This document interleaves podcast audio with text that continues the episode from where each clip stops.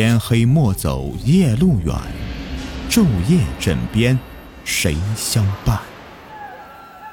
欢迎收听民间鬼故事。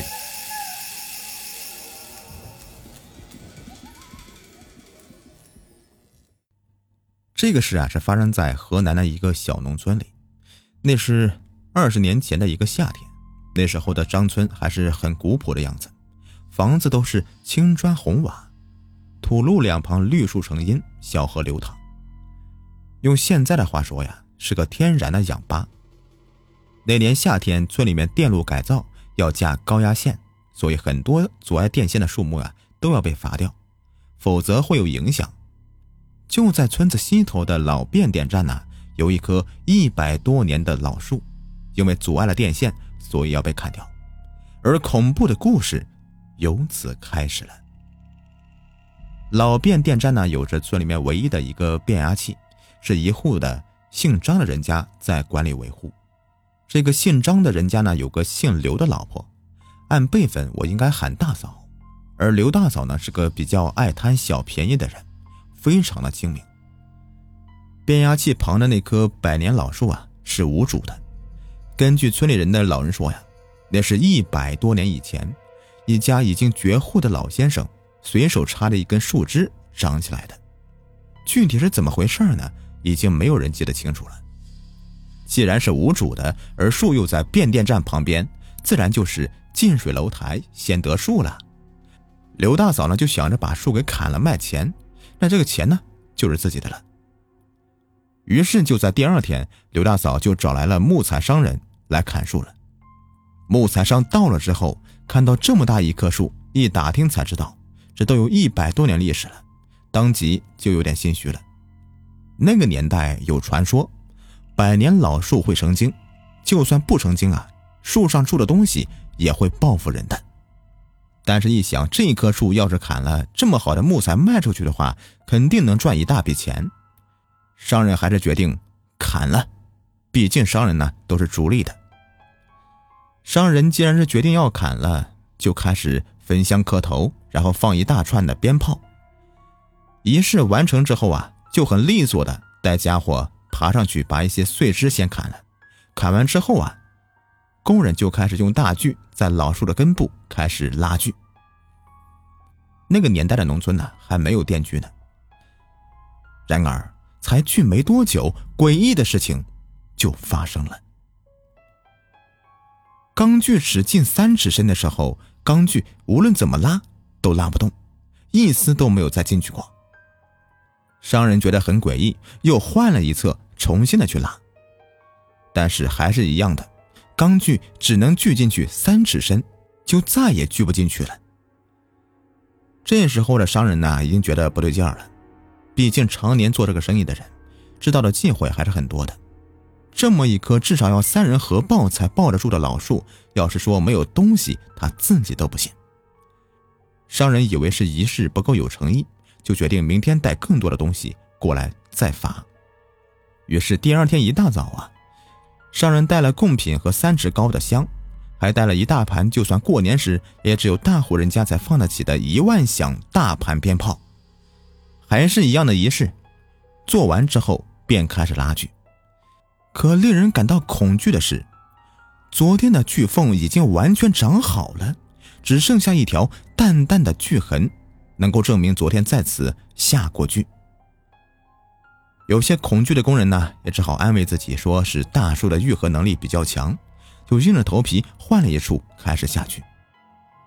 一番辛苦下，发现和昨天是一模一样的，锯齿只能进树三尺深，便不能再进分毫。恐惧的商人终于明白了，这个树难动了。商人仅存的理智告诉他：“赶紧收东西走人吧！”没有犹豫，就带上家伙就走了。可是问题就来了呀，电线终究还是要高价的。乡里规划好的路线是不可能因为一棵树而改变的。刘大嫂的，老公呢是这个变电站的负责人，这个事啊只能他来搞定了，否则维护变电站的工资就拿不到了。没办法。刘大嫂呢，只能去请来方圆百里的比较知名的风水先生。先生来了以后，就看了一圈大树，就告诉刘大嫂：“这树你还是不要砍了为好，否则将来可能要承担后果的。”大嫂一听啊，有点害怕了，可不砍了这个树，电线就架不了呀。于是就跟先生道明了原委：这树必须得砍。先生也知道。这是没有办法的事了，说：“既然如此，那就找九个属龙的，九个属虎的过来聚吧。十八个人两边一起聚，这树啊就倒了。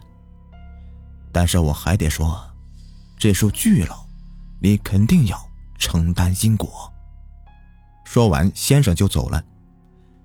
刘大嫂心里也犯嘀咕：这不锯不行啊，锯了会倒霉，这可怎么办呢？回家跟丈夫一商量，最终呢还是要锯，不锯不行啊。于是跑去找来了木材商，说明情况，告诉木材商呢这个树可以砍了，明天带人过来就行了。木材商还想着呢这个树的利润，想了想还是答应了。第二天木材商带上人和家伙过来了，但是一到木材商呢就表示这个树我可以收拾，但是砍树的人。你得自己找，我愿意多出一百块钱，就当是劳务费了。那个年代，一百块钱对于农民来说，节省点，过个一年都够了。被金钱驱使着的刘大嫂啊，就去村里面找了亲戚朋友来帮忙，不大一会儿就凑够了九个属龙的和九个属虎的。焚香磕头过后啊，放炮，直接开锯。果不其然，这回的确是锯进了三尺之内了。但是更加诡异的事情就出现了。刚锯到第四指深的时候，这棵树居然流血了。说是像血吧，也不太像，因为流出的是淡红色的液体，没有血的颜色那么深。锯树的人看到这一幕啊，有点怵得慌。刘大嫂呢，有点慌了，可是没有办法呀，还是硬着头皮喊大家继续锯。这个血呀，越流越多，树越锯越深。没过多大会儿，树就被锯倒了。商人开始收拾木材装车，付了钱就走人了。这事儿算是暂时结束了。可是好景不长，一个月以后，老树的报复就来了。刘大嫂出事儿了。一天上午做饭的时候，刘大嫂突然就晕倒了。醒来的时候，躺在床上，发现双脚已经没有了知觉。简单来说呀，刘大嫂瘫了。医生也表示没有办法治好了，下半生呢也只能这样了。就在刘大嫂瘫了没多久，木材商也出事了。在另外一次锯树的时候，大树突然就倒了，还就顺着木材商跑的地方给砸了下去，一下子木材商就被砸死了。大家这时候想起来风水先生的话，要承担因果的。果不其然呢，因果还是出现了，两个人呢都没有跑掉。后来刘大嫂的大儿媳妇留下一封信之后，也莫名其妙的跑了。二十年过去了，刘大嫂还是瘫着，至今都没有治好。也许啊，这就是因果报应吧。你们看啊。刘大嫂的下半身瘫了呀，我觉得应该和那个百年大树被锯有关系。你看啊，锯大树根就等于是锯他的腿。大树说呀：“你锯我的腿，那我也让你瘫了吧。”朋友们，你们觉得呢？好了，本集已播完。如果喜欢我讲故事，记得点点关注或者给我专辑打一个十分好评，感谢你们。我们下期再见，拜拜。